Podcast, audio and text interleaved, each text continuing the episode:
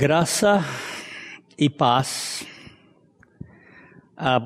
ao povo amado do Pai, espalhado pelo, pelo mundo. Vivemos agora em um tempo de exílio, de isolamento, tempos de luta pelo forte combate dos poderes das trevas, as potestades do ar que opera nos filhos da desobediência. Mas também é um tempo que vai separar bodes de ovelha. Esse é um tempo que nós vamos verificar uma coisa bem clara. É separar o falso do autêntico. Aquele que simplesmente professa e aquele que confessa a Cristo. São duas coisas diferentes, que há muita gente que só professa. Ele dá uma profissão de fé, mas não tem uma confissão de fé. Então vai ser um tempo muito marcante. É, tempos de apostasia. Apostasia é uma palavra bíblica para que mostra aqueles que viram as costas para o Senhor. E agora vai acontecer isto. Neste princípio das dores que estamos vivendo, vai haver uma grande apostasia. Muita gente vai voltar atrás. Que aliás ele nunca esteve, mas vai ser autenticada a sua experiência. Em compensação, vai haver muita gente firme, confiante no Senhor. Eu vi uma estatística hoje de que uh, há um número de cristãos professando, confessando a sua fé bem significativo. Se há, é verdade que há uma turma uh, descansando aí, que já não frequenta ou não, não assiste os cultos é, online nas igrejas, mas tem uma turma firme. E muitos vão se esfriar, porque na igreja de Laodiceia, a Bíblia, o Senhor diz: quem dera fosse frio ou quente. Muitos vão se esfriar e muitos vão se esquentar. Primeiramente, eu quero dizer que o Senhor está voltando. Mas você diz, isso aí, coisa antiga. É antiga mesmo. Desde que os apóstolos viram o Senhor sendo assunto aos céus, ele disse: Olha, varões, assim como ele subiu, vocês vão vê-lo descer. Isto está se referindo à sua segunda vida, mas também nós temos o nosso encontro com o Senhor nos ares no arrebatamento. Eu quero aproveitar este momento para saudar os nossos irmãos espalhados aí pelo planeta Terra, os nossos amados. Eu não vou citar nomes, porque seria difícil, mas nós temos irmãos no Paraguai, no Chile, eles estão na internet dando seus sinais, ah, no Uruguai, na Argentina, nos Estados Unidos, no Canadá, no, no, no Reino Unido, na Espanha, na Itália, na Alemanha. Vários irmãos que estão por aí, na Holanda, que estão aí conectados. E o nosso Brasil, do Nordeste, do Sudeste, do, do norte, do sul, do centro-oeste, gente de todo esse Brasil, e os nossos irmãos aqui da cidade, os nossos amados, os nossos amados aqui da igreja. Não nos paralisemos, meus amados. Esta pandemonia, não pandemia, esta pandemonia significa demônio espalhado por tudo quanto é parte. Está influenciando muita gente com uma fobia histérica, um medo generalizado instaurado no mundo. Nós devemos ter cuidado, sim, com, com os cuidados higiênicos com o vírus, mas não ficarmos dominados pelo medo.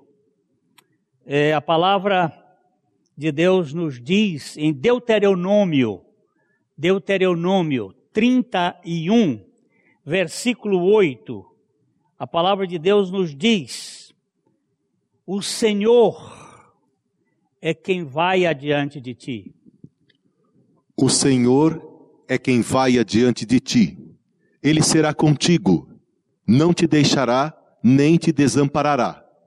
Não temas, nem te atemorizes. Olha que preciosidade, irmão Marcos.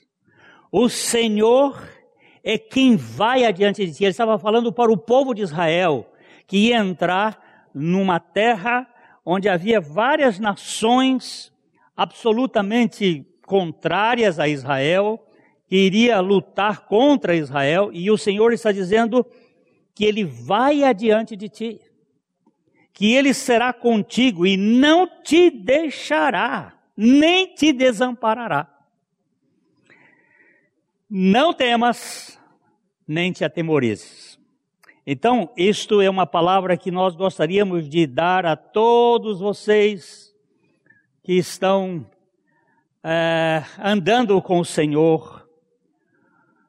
Hoje nós estamos vivendo esse tempo da ditadura do medo, das más notícias, e as pessoas vão ficando fóbicas e com um índice elevado de depressão. E muita gente fica angustiada e nós precisamos nos desmamar do noticiário do caos e nos alimentar das boas novas. Eu queria ler também ainda no Salmo, no Salmo 12, os versos de 4 a 8, Salmo 12, uma palavra muito especial que o Senhor nos mostra aqui. Salmo 12, de 4 a 8. Pois dizem com a língua prevaleceremos. Os lábios Salmo são 12, nossos. Salmo 12. Cento, perdão, 112. Desculpa, sou eu que estou errado. 112. É, não é bom confiar na cabeça de velho, não. Esquece. Salmo 112, de 4 a 8. Ao justo nasce luz nas trevas. Ele é benigno misericordioso e justo. Ditoso o homem que se compadece e empresta, ele defenderá a sua causa em juízo. Não será jamais abalado. Será tido em memória eterna. Não se atemoriza de más notícias. O seu coração é firme, confiante no Senhor. O seu coração bem firmado não teme, até ver cumprido nos seus adversários o seu desejo. Olha aqui só não se atemoriza, o verso 7, não se atemoriza das más notícias.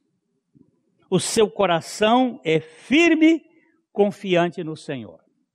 Você e eu precisamos nos desmamar dessas televisões, desses noticiários pessimistas, caóticos, que levam as pessoas à depressão, Olha, faz já algum tempo, acho que desde 2018, que lá na nossa casa não entra televisão no sentido de notícias. Nós podemos ver um filme ou outro, uma coisa, uma, uma orquestra, alguma coisa boa, mas notícias não. Infelizmente não dá para ver, porque isso intoxica e leva as pessoas. Então, essa é uma palavra que eu gostaria de dizer. Também queríamos é, falar alguma coisa. É, nós estamos fazendo alguns investimentos para melhorar o nosso meio de comunicação via internet. Você sabe que isso aqui é uma luta. E nós queríamos muito que você colocasse esse assunto diante do Senhor porque nós precisamos de oração. Aqui é, um, é uma guerra. Guerra, os principados das potestades do ar, eles tentam fazer de tudo para que nós não tenhamos a comunicação.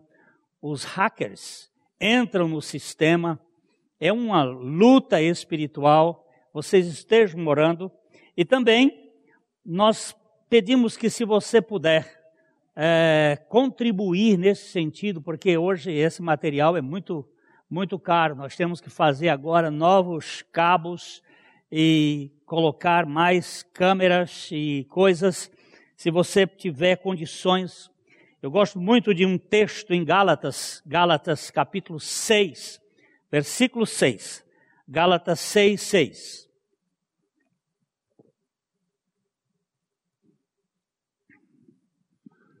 Mas aquele que está sendo instruído na palavra, faça participante de todas as coisas boas aquele que instrui. Ele está dizendo que aquele que está sendo instruído na palavra, faça participante de todas as coisas boas aquele que o instrui. E como aqui na nossa comunidade eu sei que ela tem um papel de ajudar e contribuir para a expansão do reino de Deus, nós que não costumamos pedir dinheiro, nós mostramos as nossas necessidades e prioridades e agradecemos profundamente a participação na intercessão e na contribuição para que nós possamos é, realmente ganhar espaço por aí. Nós é, consumimos um bom tempo aqui nesse introito, nessa palavra pastoral, e agora vamos entrar no texto das Escrituras.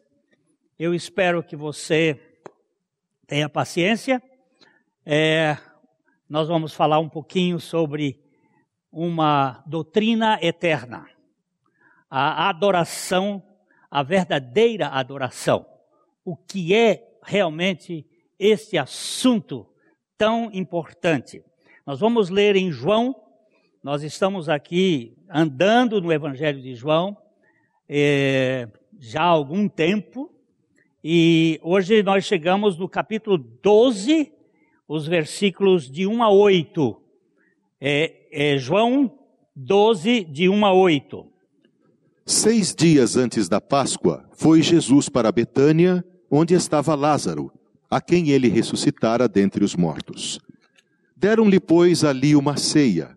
Marta servia, sendo Lázaro um dos que estavam com ele à mesa. Então Maria, tomando uma libra de bálsamo de nardo puro, muito precioso, ungiu os pés de Jesus e os enxugou com seus cabelos, e encheu-se toda a casa com o perfume do bálsamo. Mas Judas Iscariotes, um dos seus discípulos, o que estava para traí-lo, disse: Por que não se vendeu este perfume por trezentos denários e não se deu aos pobres? E isto disse ele, não porque tivesse cuidado dos pobres, mas porque era ladrão, e tendo a bolsa tirava o que nela se lançava. Jesus, entretanto, disse: Deixe-a, que ela guarde isto para o dia em que me embalsamarem, porque os pobres sempre os tendes convosco, mas a mim nem sempre me tendes. Vamos orar? Nosso Pai, uma coisa que nós temos entendido é que tu tens o mundo em suas mãos. Nada está fora do teu controle. Nós te agradecemos porque tu és não só um Deus de perto, mas também tu és Deus de longe. E tu estás agindo em todo este mundo conforme o teu propósito. Nós também colocamos diante do teu trono de graça o nosso país, esta luta que estamos enfrentando nesse momento, pedindo pelas autoridades, por aqueles que exercem o comando para que eles sejam orientados por ti, tenham a sabedoria do ti. Oramos pela tua igreja espalhada na face da terra. por esta igreja e nós rogamos um avivamento, uma manifestação do teu poder na vida de cada um de nós, das nossas famílias. Pai, salva o maior número possível de pessoas para a glória do teu próprio nome. É o que nós oramos, pedindo a tua orientação e pedindo a tua direção neste momento, pelo teu Espírito, para que a palavra seja falada e ouvida, movida pelo teu Espírito Santo. Em nome de Jesus. Amém. É, segundo alguns comentaristas, João deve ter dividido o seu livro, eu estou falei domingo passado, em quatro partes seriam quatro livros dentro do livro. O capítulo 1, ele fala, é uma introdução, tem um prelúdio e uma introdução. O livro dos sinais começa no capítulo 2 e vai até o capítulo 11. No capítulo 12 até o capítulo 20, nós temos a narrativa da paixão. É a chamada Semana da Paixão. Aqui é um tempo bem expressivo, onde João gasta bastante tempo com os eventos desta semana. E o capítulo 21, que é o pós-crito, é aquilo que ele escreve depois da ressurreição. Então seriam quatro, quatro tempos, quatro livros dentro do livro. A introdução, o livro dos milagres, dos sinais, o livro da redenção e o livro do pós-escrito, aquilo que escreveu posteriormente. O capítulo 12 é o início da narrativa da paixão e resume o ministério público, explicando por que o povo, como um todo, não recebeu Jesus.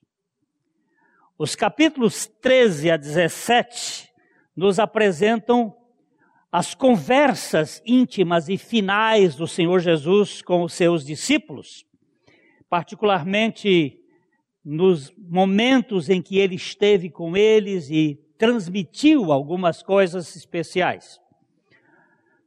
Os capítulos 18 e 19, eles falam da crucificação, do sepultamento de Jesus, do julgamento, e, e o capítulo 20, da ressurreição.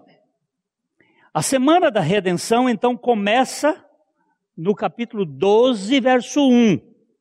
E nós vamos ler esse versículo mais uma vez. Capítulo 12, verso 1 de João.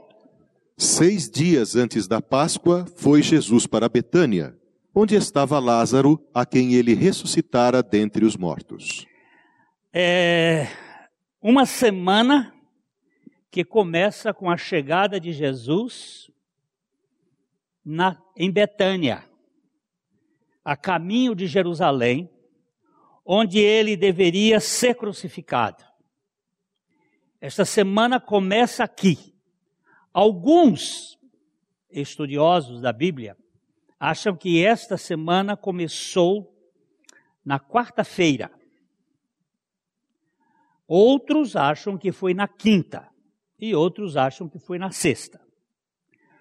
Os que acham que foi na quarta-feira é, tem um, uma posição mais adventista, é, que admitem que a, aqueles três dias Jesus morreu na quarta-feira e ele ficou da quinta, sexta e sábado. E ele ressuscitou no, no final do sábado. Ah, aqueles que creem que foi na quinta-feira, creem que Jesus morreu no ano do jubileu. E o ano do jubileu tinha um grande sábado. João vai referir a isto no capítulo 19, no versículo 31, ele fala que havia um grande sábado. Então, Jesus morreu na quinta-feira e ficou sexta, sábado e ressuscitou no domingo. Passou três noites na sepultura. Agora, tem aqueles que creem na sexta-feira, que, em modo geral, é o que nós conhecemos e que ele foi sepultado na sexta-feira. Bem, eu, particularmente eu, eu tenho a minha preferência pela quinta-feira, mas não vamos discutir o assunto, porque isso não leva em nada. O fato é que houve uma semana eh, que o Senhor esteve na casa ah, de Simão, o leproso. Como é que a gente sabe disto? Que foi na casa de Simão o leproso? Porque os outros evangelhos, Marcos, Mateus e Marcos, contam que foi na casa de Simão. Os, o, este episódio de Jesus na, na, na casa, na, na ceia, sendo ungido, ele é contado pelos três evangelistas, e, e talvez o, o, o, livro de Lucas também se refira a isto, que aí tem uma dificuldade da gente dizer se foi o mesmo evento que Lucas escreveu. Se não foi o mesmo evento, nós temos que entender que Jesus teve duas ah, unções. A unção da mulher pecadora, também na casa do fariseu Simão, e a unção na casa de Simão, o leproso, que Jesus esteve lá na casa dele. Essa primeira semana é uma semana, essa semana é uma semana muito importante. Nós temos três semanas assim é, fortes. A semana da criação, que começa com o dia da luz, o primeiro dia é a luz, e termina com o descanso de Deus no sétimo dia. Nós temos também as, a primeira semana do ministério de Jesus, que começa com João Batista apontando olha o Cordeiro de Deus, e termina lá na, no, nas bodas de Caná da Galileia. No entanto, essas semanas não se comparam com essa, a semana da redenção. Para mim, é a coisa mais importante do universo. É a vinda de Jesus a este mundo para redimir o seu povo, para salvar o seu povo. E esse assunto é tão pertinente dessa semana que João gasta quase 50% dos seus escritos, quase metade, uh, do capítulo 12 até o capítulo 20, com a quantidade de versículos que estão ali, ele gasta esse tempo nesta semana mostrando a evidência da importância deles. Marcos gasta dois quintos do evangelho dele falando desta semana. Mateus gasta um terço e Lucas gasta um quarto. Eles estavam certos em fazer isto porque estes eventos são importantíssimos. Isto aqui está é, a grande revelação de Deus para a humanidade. Você falar que Jesus se encarnou é importantíssimo. Você falar dos milagres de Jesus é importantíssimo. Você falar de todo o ministério dos ensinos de Jesus é importantíssimo. Mas você tratar desta semana onde Jesus estava com um propósito determinado. Vamos dar uma olhadinha no capítulo 9 de, de Lucas, no versículo 51, Lucas 9, 51, que tem um texto bem interessante. E aconteceu que, ao se completarem os dias em que devia ele ser assunto ao céu, manifestou no semblante a intrépida resolução de ir para Jerusalém. Oh. Por que Jesus não foi recebido em Samaria? Porque os samaritanos não o receberam quando ele passava por lá? Porque estava estampada na sua cara a decisão de ir para Jerusalém. Por quê? Porque havia se completado os dias em que ele deveria ser assunto. E Jesus tinha realizado, tinha realizado um ministério de milagres e agora ele estava caminhando para o ponto mais importante do seu ministério, para a hora que ele veio. Ele disse: Para esta hora eu vim. João não nos diz tudo o que aconteceu quando Jesus começou a jornada a Jerusalém pela última vez, mas conhecemos alguns detalhes de outros três evangelhos. Nós sabemos que ele retornou a Jerusalém de Efraim. A última vez que nós encontramos Jesus, ele está em Efraim. Efraim está ao norte de Jerusalém. Ele deveria ter entrado pela a porta de Damasco, mas não foi pela porta de Damasco, porque Jesus fez uma volta. Ele foi para Jericó primeiro. Ele desceu a Jericó. Lá em Jericó ele encontrou-se com Zaqueu. Foi ali que ele fez uma obra na vida de Zaqueu. É naquela próxima daquela semana. Ele ele mandou Zaqueu descer da árvore e ele foi para a casa de Zaqueu. Isso também era uma ofensa para os judeus na época. Foi ali saindo de Jericó que ele curou o cego Bartimeu e o seu companheiro de cegueira. E depois ele vem e chega em Betânia. Ele vem pela região leste e ele vai entrar em Jerusalém pela porta dourada, pela porta de, de Betel, de, de Betânia, pela porta do, do lado do, do Monte das Oliveiras. Ele vem por outro lado.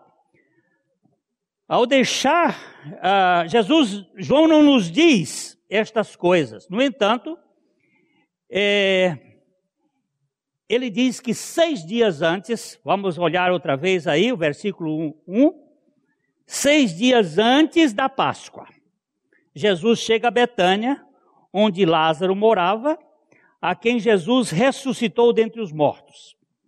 Aqui foi dado um jantar em sua homenagem e Marta servia. Vamos olhar outra vez esse versículo 1 e 2. Seis dias antes da Páscoa foi Jesus para Betânia, onde estava Lázaro, a quem ele ressuscitara dentre os mortos. Deram-lhe, pois, ali uma ceia.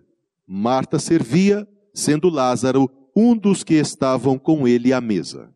É, como eu disse, no livro de Mateus, a gente sabe, no livro de Mateus, no capítulo 20, no, e no livro de Marcos, no capítulo 10, nós sabemos que ele estava na casa de Simão. Eu vou só para você perceber, é, é, não, não, é aqui, é, peraí. Tenho que buscar aqui em cima. É Mateus 26, 6. Ora, estando Jesus em Betânia, na casa de Simão o leproso, aproximou-se dele uma mulher, trazendo um vaso de alabastro cheio de precioso bálsamo que lhe derramou sobre a cabeça, estando ele à mesa. Você viu? Simão o leproso. Possivelmente esse, esse jantar foi que Simão deu a Jesus porque Jesus o tenha curado. Ou Talvez por causa da ressurreição de Lázaro, porque estava lá o Lázaro e Maria e, e Marta servindo. Os eventos dessa semana são os seguintes: eu vou só citar os eventos. A unção de Jesus em Betânia, a entrada de Jesus em Jerusalém no domingo de Ramos. Então, se isso aconteceu na, na quinta-feira, na sexta-feira, Jesus esteve com uma multidão de gente que veio, veio de Jerusalém para ver o que tinha acontecido na, na noite anterior. O sábado era descanso. O domingo, Jesus entra, o domingo de Ramos. A maldição da figueira. O discurso do Monte das Oliveiras, registrado pelos sinóticos. Os discursos finais com os discípulos, registrados por João. A última ceia. A prisão, o julgamento, a crucificação de Jesus, o embalsamamento, o sepultamento do corpo feito por José de Arimateia e Nicodemos, e depois de três dias, a ressurreição, quebrando todo o esquema de que Jesus iria ficar empalhado, ia ficar imobilizado para sempre. Jesus, por isso nós estávamos dizendo, ele ficou na casa, ele foi na casa do Simão segundo dizem os sinóticos, e este, o primeiro evento dessa semana foi a unção de Jesus em Betânia. E aqui é uma coisa muito importante. Aqui temos alguns personagens: o Senhor Jesus, Lázaro, Marta, Maria, Simão, os discípulos. E estes no versículo 9, que eu acho que eles não estavam ali naquele dia, porque diz que era uma multidão. E a casa não comportaria essa multidão. Essa multidão me, me parece que ela veio no outro dia. Mar, Maria é a mulher, aquela mulher que sempre esteve aos pés de Jesus. Ela esteve aos pés de Jesus para aprender, ela esteve aos pés de Jesus para orar, e agora ela está aos pés de Jesus para ungir. Maria quebra um vaso de alabastro. Vamos ver o versículo 3. O versículo 3. Então Maria tomando uma libra de bálsamo de nardo puro, muito precioso, ungiu os pés de Jesus e os enxugou com os seus cabelos, e encheu-se toda a casa com o perfume do bálsamo. Oh. É uma cena, é uma cena emocionante.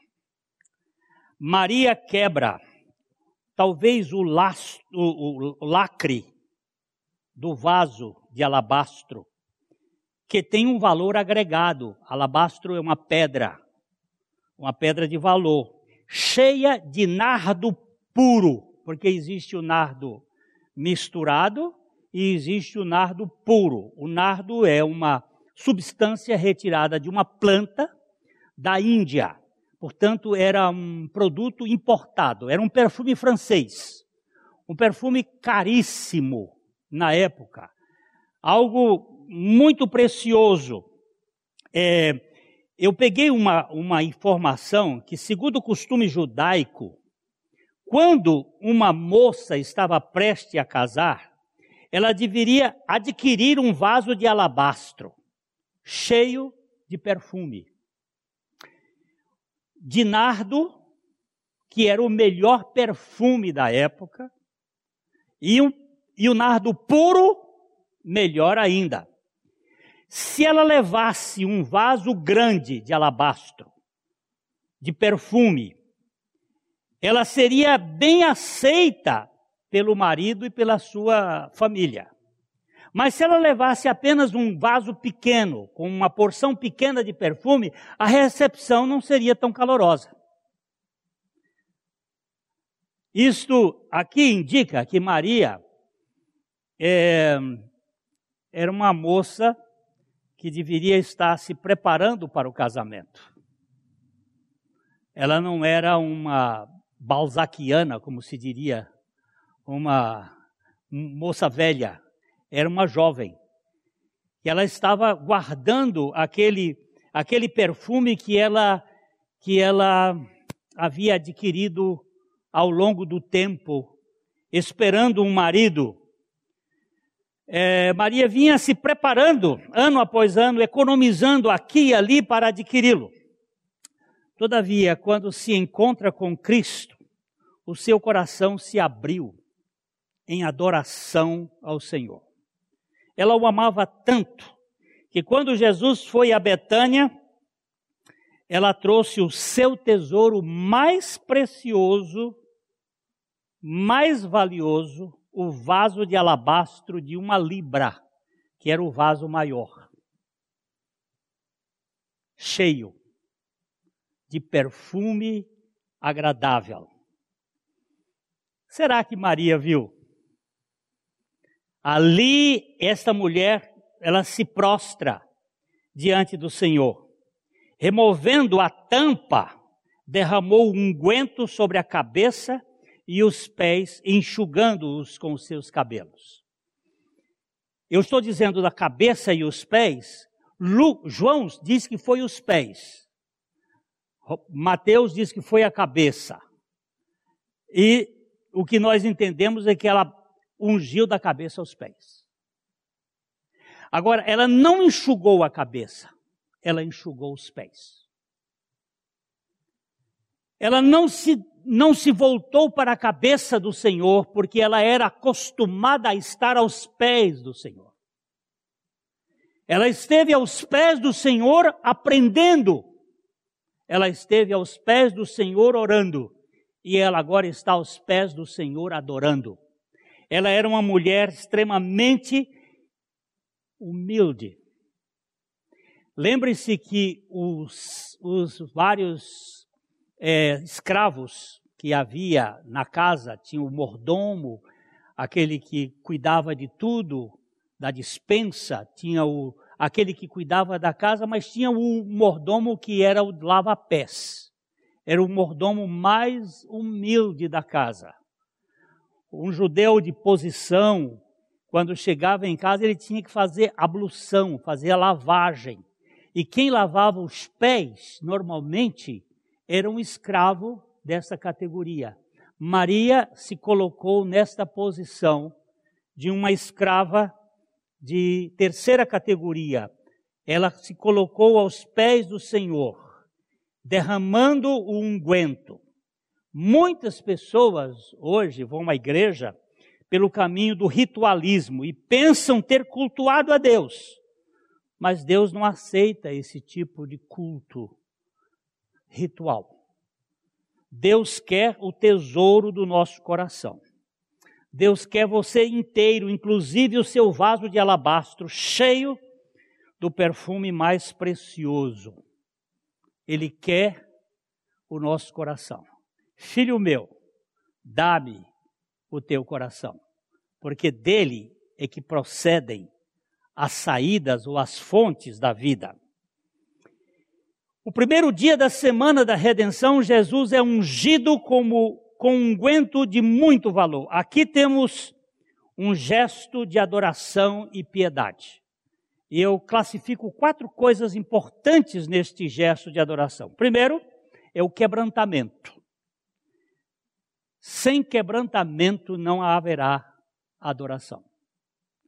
O coração empinado, o coração soberbo, ele não consegue adorar. Ele pode admirar ele pode ter uma certa condição de reconhecimento, mas não de adoração. Adoração é prostração. É quebrantamento. Aquele quebrantamento do vaso ou da sua, da sua tampa, ele guarda um sentido muito importante. Tanto o vaso quanto o adorador tem que ser quebrantado. A adoração requer desprendimento. Não pode ser uma coisa de resto. Não é uma coisa de dar ao Senhor a sobra. O que, que é de, vamos, já comemos aqui, vamos dar o sobejo para Ele.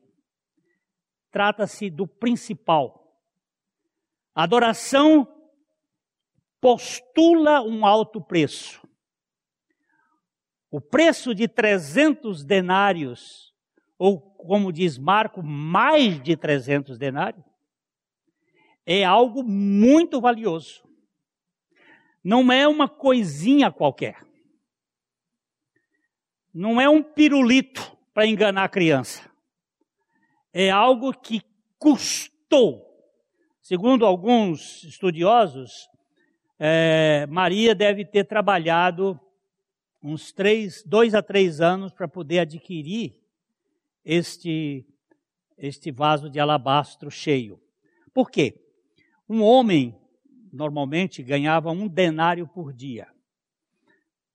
O ano judaico ele tem 300 dias, porque os outros são sábados, os sábados de descanso, e tem também os dias de feriado e de celebração. Então, mais ou menos 300 dias. Um ano, um homem ganharia 300 denários. Mas uma mulher, as mulheres sempre foram, é, ganharam muito menos. Alguns acham que elas ganhavam menos da metade. Mas vamos imaginar a metade, ela ter, teria trabalhado é, dois anos para adquirir aquele, para um ato de poucos, poucas horas. Para ungir o Senhor. É, adoração exige quebrantamento, a adoração requer desprendimento, a adoração postula um alto preço e a adoração reivindica o que há de melhor para o Senhor. Não é um nardo misturado, é um nardo puro. Muito sacrifício para aquele nardo chegar às mãos de Maria. Não foi fácil. A Índia está lá do outro lado. Como é que chegava isso aqui em Israel? É, vinha de navio até um certo lugares, depois vinha de navio até quanto tempo gastava para chegar? Esse era um, um, um produto muito precioso, muito caro, muito valioso e muito difícil para alguns momentos de adoração. Essa moça tinha algo que chama muita atenção. É, houve um pintor, pintor famoso, que esmerou-se para pintar um quadro da última ceia do Senhor. Era um quadro, uma obra-prima, uma beleza extraordinária, com, com é, cores que chamavam a atenção. E ele colocou o quadro num determinado local para, para ver de perto como as pessoas reagiriam na sua exposição, como reagiriam. E ele ficou ali ocultamente vendo as pessoas observarem o quadro dele. E ele ouviu algumas opiniões assim: como é lindo este cálice, que perfeição de luz neste cálice. E esta e esta toalha de mesa está perfeita. Olha a renda. E estes comentários o levaram a ficar muito triste. E ele rasgou o quadro e explicou por que rasgou o quadro. Eu pintei o quadro para que ele fosse, para que Jesus Cristo fosse admirado. Mas estou vendo que os acessórios é que chamam a atenção. As pessoas estavam olhando o cálice, outros estavam olhando a renda da, da toalha, e ele viu que o seu trabalho não tinha surtido efeito. Gente, adoração não é para a gente ver se o cântico é bonito, se há afinação. Isto é bom. Não estamos preocupados, não é se é, as, as luzes estão assim ou assado. A adoração é para Cristo, é para o Senhor. A adoração é voltada para Ele, esse gesto é para Ele.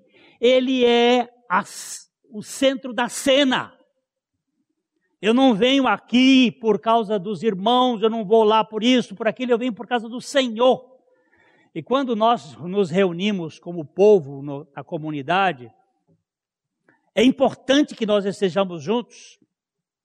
É muito importante. E agora a gente está vendo isto a falta que faz, aquele abraço, aquela comunhão. Tudo isso é importante, mas o mais importante é que ele disse assim: onde estiverem dois ou três reunidos, aí eu estarei. É a presença dele, é estar com ele, é prestar o culto e adoração a ele. Maria aqui está enxugando os pés do Senhor Jesus com seus cabelos. O cabelo de uma mulher é a sua glória. E ela estava colocando a sua glória, por assim dizer, aos pés do Senhor. Ela enxugava os pés do Senhor. As mulheres em Israel, elas não cortavam o cabelo. Elas tinham o cabelo longo. E ela pegou o seu cabelo para enxugar os pés do Senhor. Maria ungiu o Senhor com um unguento, mas os seus cabelos também ficaram impregnados com o perfume. bem como a casa. E todos que estavam presentes ficaram deliciados com aquele aroma. Por favor, irmão, leia outra vez o verso 3. O verso 3. Então Maria, tomando uma libra de bálsamo de nardo puro, muito precioso, ungiu os pés de Jesus e os enxugou com os seus cabelos, e encheu-se toda a casa com o perfume do bálsamo. O texto não fala que o cabelo dela ficou cheio de bálsamo também. Mas é óbvio. Porque ela enxugou com seus, com seus cabelos. É desnecessário dizer que a própria Maria teria carregado a fragrância do perfume por algum tempo, trazendo deleite com quem se comunicasse com ela. Esse não é um perfume é, é, forte. Eu uma vez comprei um, um perfume, não vou dizer o nome, para ninguém ficar. Mas e quando eu usava, era, era, ele me dava dor de cabeça. Ele tinha um cheiro forte. Ele exalava aquele cheiro é, bem. E eu sei que não agradava as pessoas. Esse perfume de nardo era, ele era tão agradável que as pessoas ficavam querendo senti-lo. Ele disse que ele encheu a casa, aquele perfume. É, assim, quando Cristo é adorado, de verdade, os próprios adoradores carregam algo de fragrância daquele momento. Esse cara tem o rosto no rosto estampado alguma coisa que ele viu. Ele está em comunhão com o Senhor. E isso chama atenção. Ninguém naquela casa ficou de fora daquele aroma agradável. E eu posso dizer que nenhuma casa é tão cheia de aroma agradável como a casa onde Jesus recebe o seu lugar de direito. Nenhuma casa vai ficar sem o perfume quando Jesus recebe o seu lugar de direito. É, a minha netinha de dois anos e quatro meses, ela sempre nos chama a orar antes de comer. Quando ela vai chegando à mesa, ela faz a mãozinha, dedinho, dedinho, dedinho para fazer oração, e aí ela faz a oração Papai do céu, abençoa esse alimento, esse dia. Em nome. Não, amém, Jesus. Amém. Ela não fala em nome de Jesus. Amém. Eu sei que tem muita gente que come como cavalo. Baixa a boca no capim e come. E não sabe agradecer a Deus.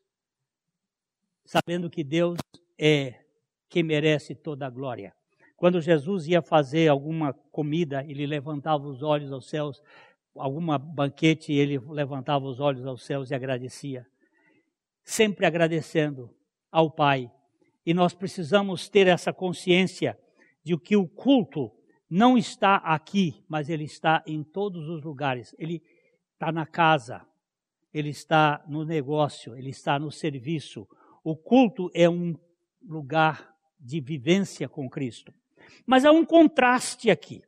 Vamos ver os versículos 4 a 6. Há um contraste entre o texto, entre o adorador e o explorador. Mas Judas Iscariotes, um dos seus discípulos, o que estava para traí-lo, disse: Por que não se vendeu este perfume por trezentos denários e não se deu aos pobres? Isto disse ele, não porque tivesse cuidado dos pobres, mas porque era ladrão, e tendo a bolsa, tirava o que nela se lançava. Olha só, Maria deu o perfume inteiro, mas Judas, mas não é só Judas, não. Os outros discípulos também. Vamos dar uma olhadinha em Mateus 26, 8 e 9. Mateus 26, 8 e 9. Vendo isto, indignaram-se os discípulos e disseram: Para que esse desperdício? Pois este perfume podia ser vendido por muito dinheiro e dar-se aos pobres. Vamos ver agora Marcos, capítulo 14, 4 e 5.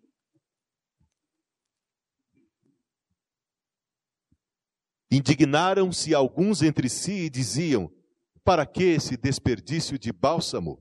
Porque este perfume deveria ser vendido e por mais de trezentos denários e dar-se aos pobres. E murmuravam contra ela. Vocês estão vendo? Uns querem adorar e, os, e outros querem explorar explorar os pobres. Os pobres entraram aqui como moeda de troca, porque Judas não tinha interesse de dar aos pobres. O interesse dele era de levar vantagem, porque a Bíblia diz que ele cuidava da bolsa, ele era o tesoureiro, e ele metia a mão, ele era um ladrão. Em nossa adoração deve haver o poder sobrenatural que nos faz compreender o sentido de Deus para quem eu estou dando. E para quê e para quem e com que objetivo? Judas era possivelmente um político. Ele é chamado de Judas Iscariotes, que possivelmente venha de Zicários. Zicários seria um partido semelhante ao PT na época. É, um, Iscariotes. Ele era um político radical que só via vantagens. Ele não sabia o que era de fato adoração. Sua visão e a dos outros discípulos estava focado nos bens materiais, não na adoração.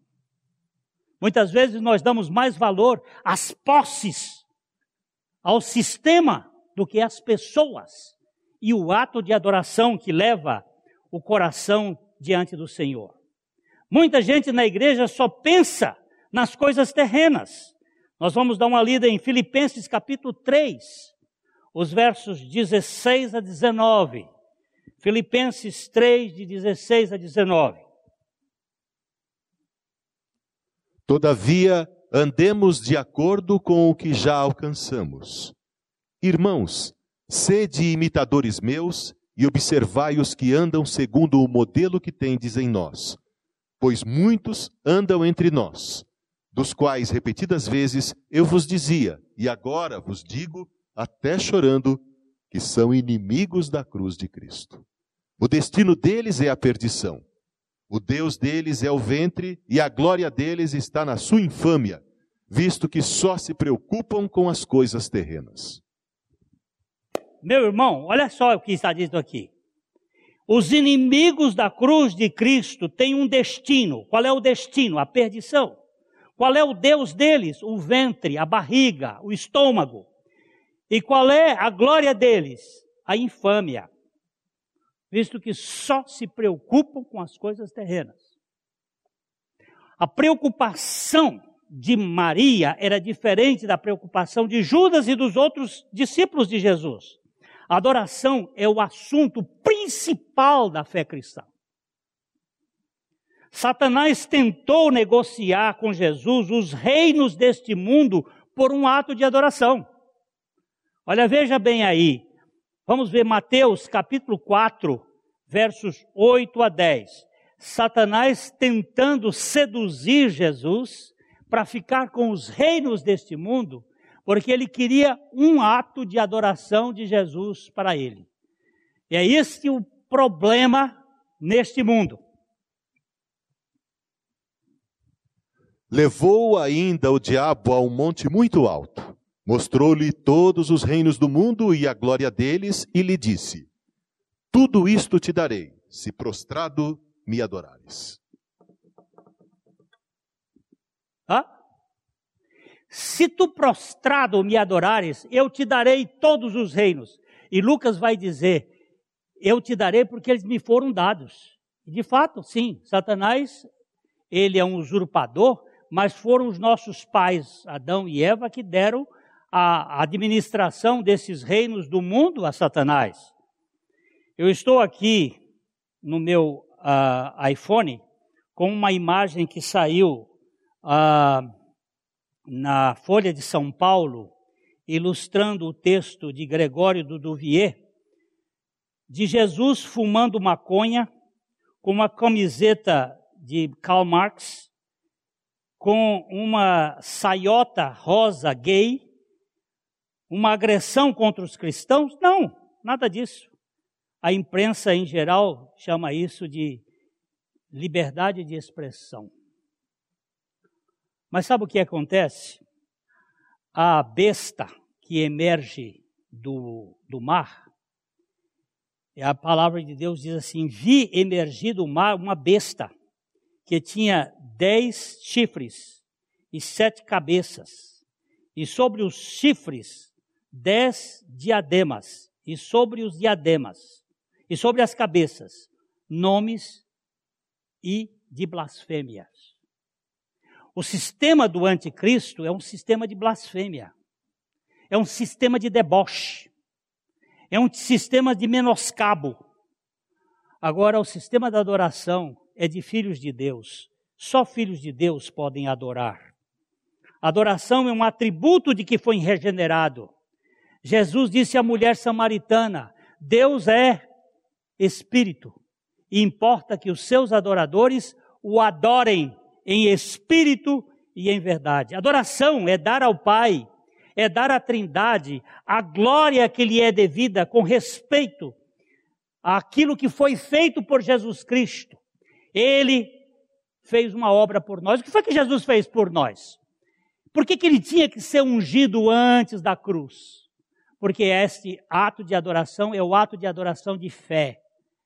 Adorando aquele, eu, sei, eu acho que Maria foi a mulher especial, porque ela esteve aos pés de Jesus para aprender, ela esteve aos pés de Jesus para adorar, para orar, e ela, ela sabia, o Senhor vai para a cruz, ele vai fazer o ato mais impressionante, e eu quero dar para ele o que há de melhor. Naquela cruz, quando ele morreu,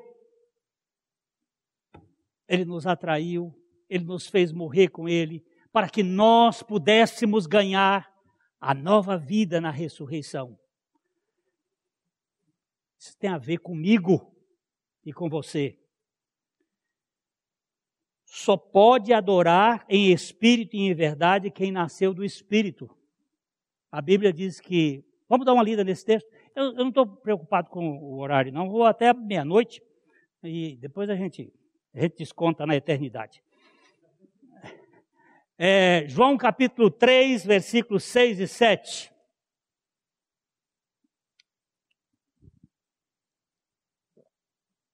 O que é nascido da carne é carne, e o que é nascido do espírito é espírito. Não te admires de eu te dizer, importa-vos nascer de novo. O que é nascido da carne é? Não foi carne, é carne. E o que é nascido do espírito é espírito. Nós precisamos nascer do espírito para sermos espirituais e podermos adorar, porque adoração é um ato espiritual. Deus é espírito e procura adoradores que o adorem em espírito e em verdade. Presta atenção. Deus não precisa de adoração. Deus procura adoradores. Deus busca adoradores e não adoração. Adoração ele já tem no céu a valer. Ele não precisa de adoração. Ele não precisa de nada. Mas ele busca adoradores, como Maria, que se prostra, que se prostram diante de, do Senhor. Jesus mostra a diferença entre adoração e ação social. Ele disse, vamos vou ler outra vez mais aqui essa questão. João 12, 7 e 8. Por favor, olhe o texto.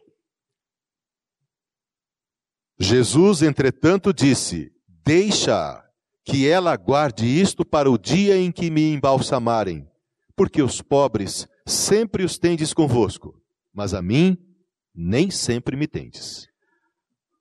Pobre você vai ser sempre, você pode fazer ação social quando você quiser, mas a adoração é voltada para mim. E ela está fazendo um ato que é importante para esse momento antes de eu ir para a cruz. Uh, adoração é só para Deus e a ação social é para os carentes. E nós vamos fazer ação social, as obras que Deus preparou para que nós andássemos nela. Os religiosos, eles elevam seus monumentos para os seus objetivos e para a sua glória. Os adoradores se prostram para dar toda a glória e toda a honra à Trindade Santa. É duas, são duas coisas diferentes. A gente quer fazer as coisas para ser reconhecido, mas o adorador, ele, ele se curva. Eu queria agora tra trabalhar só uma coisinha a mais, que é a extravagância do amor de Maria. Uma característica que nós precisávamos ganhar nesta mulher. Deveríamos ser como ela em seu amor. E isso até o ponto da extravagância. Aqui chegamos perto da verdadeira motivação dessa mulher. Pois quando perguntaram por que Maria derramou este unguento valioso sobre Jesus, será o que, que ela diria? Ela, eu acho que ela diria assim: o que posso fazer para mostrar o quanto amo e que entendo o que Ele está fazendo por mim? O que, que eu posso fazer? Ela pensou em sua possessão mais preciosa, em seu presente de casamento. Entre um casamento e um relacionamento com o Senhor, Maria pôs todas as fichas em cima da adoração.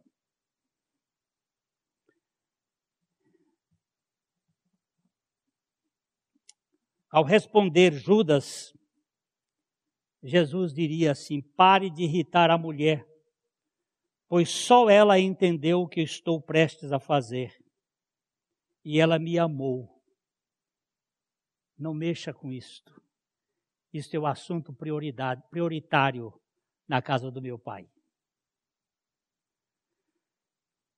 Você e eu somos Maria ou Judas?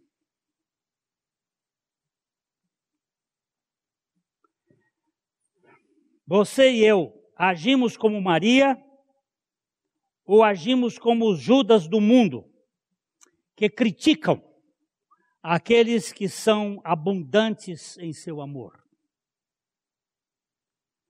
Que contraste há neste momento? Um, uma mulher que adorava e um homem que explorava. A objeção de Judas à ação de Maria contém as primeiras palavras de Judas no Evangelho. Nós não sabemos o que ele disse antes. Nenhuma palavra de Judas antes foi registrada. A primeira palavra que ele fala é essa de exploração. A primeira palavra de Maria, Maria também não, não se vê Maria falando, mas a primeira palavra que se vê dela foi se tu estivesses aqui, meu irmão não teria morrido. É uma espécie de oração aos pés de Jesus. Uh, da sua ganância, Judas acabou vendendo Cristo por 30 moedas de prata. O valor de 10% do que Maria deu. Tem muita gente que dá assim, ó, seguro, só dá os 10%. O dízimo dele é o 10% dos 10 dos 100% dos 10% dos 100%. Aquela coisa que a Dilma disse. É aquele negócio que você não sabe dizer o que é que disse. É, é, é, é, o, é o míngua, é a minguança. Maria deu tudo. Judas guardou a sacola da qual ele roubava. Maria quebrou o vaso de, de, de o vaso de alabastro, porque ela deu tudo para o Senhor Jesus. Judas procurou desviar a atenção de Jesus, Maria procurou entregar-se totalmente ao Senhor. E eu pergunto a você, e a, pergunto a mim: como você é? Como eu sou? Como Judas, que roubava, ou como Maria, que dava tudo? Lembre-se e pense nisso. Maria deu a sua possessão mais valiosa. A sua e a minha posse podem ser diferentes. Pode ser propriedades, pode ser nossa autoimagem bem sucedida, pode ser nossa conta bancária, pode ser uma pensão, pode ser a família, pode ser uma dúzia de outras coisas. Mas o que, que nós vamos dar ao Senhor? Volto a dizer, filho meu, dá-me o teu coração. Seja o que for, não existe coisa mais preciosa para o Senhor que o nosso coração. Que o Senhor nos mantenha como adoradores, em espírito e em verdade, para a sua glória. Pai, nós agradecemos por aquilo que o Senhor fez por nós. Agradecemos pela nossa morte e ressurreição com Jesus. Agradecemos porque Ele derramou o seu Espírito em nós. Como Maria derramou o vaso de alabastro sobre o Senhor, como a coisa mais preciosa que ela tinha. Nós também queremos derramar o nosso coração para o Senhor, dizendo: Não temos nada mais precioso do que o Senhor. E o Senhor vem e derrama o teu espírito sobre nós, para vivermos para a tua glória. Fazes isto com o maior número de pessoas, aqueles que tu mesmo convenceres pelo teu espírito a crer na tua maravilhosa graça em nome, no teu próprio nome, no nome santo do Senhor. Amém. A Livraria PIB Londrina procura selecionar cuidadosamente seus títulos e autores a fim de oferecer um conteúdo alinhado com o Evangelho de Jesus Cristo. Bíblias, livros de teologia, devocionais, literatura infantil, biografias, comentários bíblicos e muito mais. Dispomos também de um acervo de CDs e DVDs das mais de 5 mil mensagens ministradas na primeira Igreja Batista em Londrina. Visite a Livraria PIB Londrina e conheça ainda mais. Livraria PIB Londrina, de segunda a sexta, das 13h30 às 18 horas. Endereço na Avenida Paraná, 76A, próximo ao Calçadão, bem no centro de Londrina.